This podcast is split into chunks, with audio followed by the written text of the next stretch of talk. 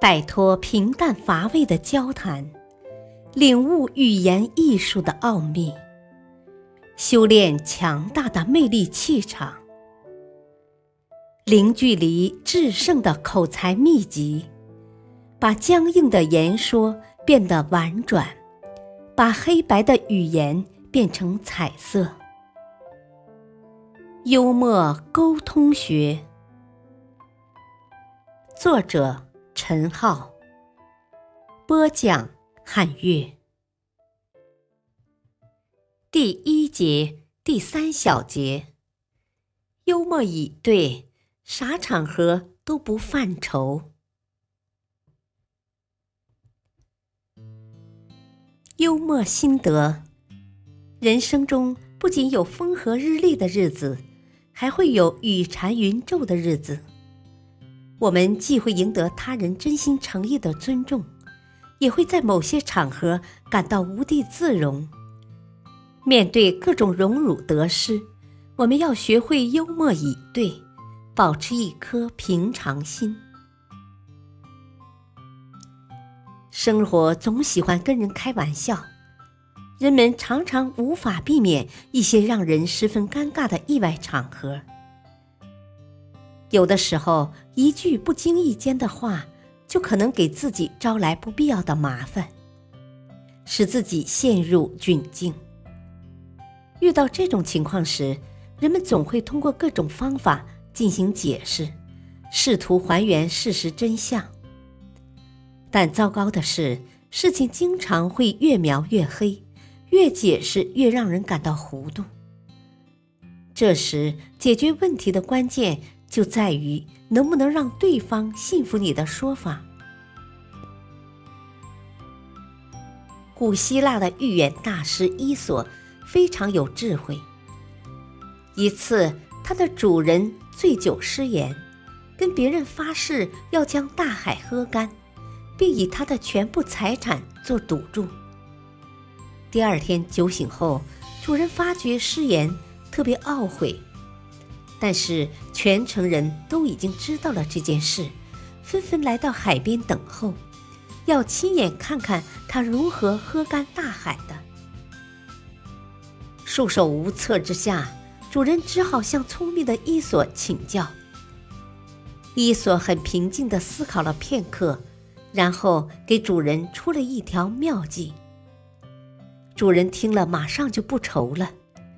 他赶赴海边，对围观者高喊：“不错，我是要喝干整个大海。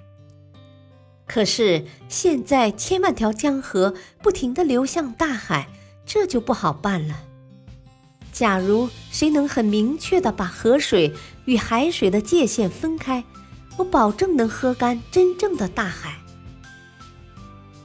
任何人都不能找到河水与海水的严格界限，并把它们给分开。于是，伊索的主人没变成食言而肥的小人。面对同一个难题，聪明的伊索并没有像主人一样惊慌失措，而是平静地进行思考，分析怎样才能挽回主人的声誉。最终，他通过巧设一个不可能实现的前提，使这个不可能的誓言被合乎逻辑的推掉，达到了救危解困的目的。在社会交往中，谁都免不了遇到一些意料之外的事情，尤其是在公共场合，难免会尴尬难堪。如何才能恰当的处理这种场面呢？如何才能保持冷静，使气氛及时得以缓和，并避免造成更大的麻烦呢？这时，我们不妨来点幽默的方式。幽默不仅能缓和紧张的气氛，而且还能更快、更好的解决问题，使局面重新得到控制，使自己摆脱尴尬的处境。众所周知。第一次登上月球的应该是两个人，第一个家喻户晓就是阿姆斯特朗，跟他一起登月的还有一个人叫奥尔德林。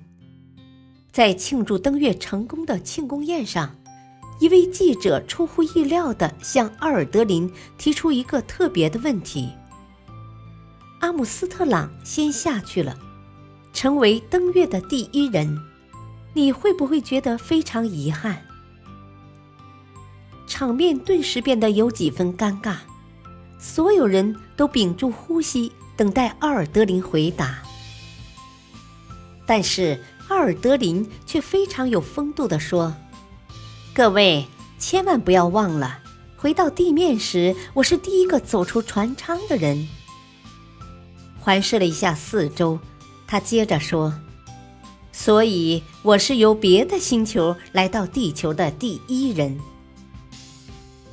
与会宾客都被他的幽默逗乐了，宴会上传出如雷的掌声。幽默的面对尴尬。有了笑的调剂，再大的尴尬也能轻松化解，你也能因此获得他人的理解和赞许。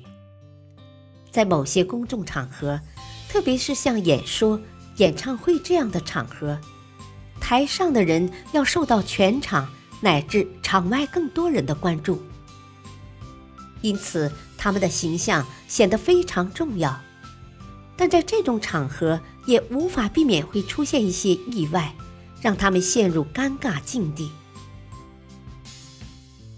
如果想巧妙的让自己摆脱这种预料之外的尴尬，他们就需要具有应对突发事件的冷静与智慧，以及灵活使用幽默的技巧。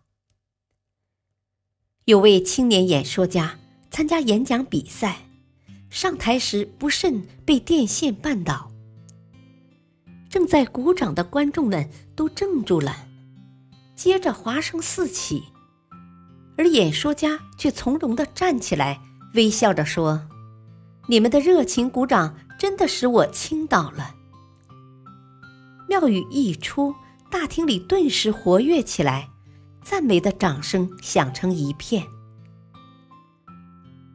面对突如其来的尴尬场景，青年演说家并没有选择退却，也没有表现出懊恼的情绪，而是很从容地把自己的跌倒联系到在场观众的热情上。这样不但将自己从窘境中提出来，还从侧面对观众给予了肯定。这一举两得，真是妙语生花。感谢收听，下期播讲委婉的幽默成就八面玲珑的你。敬请收听，再会。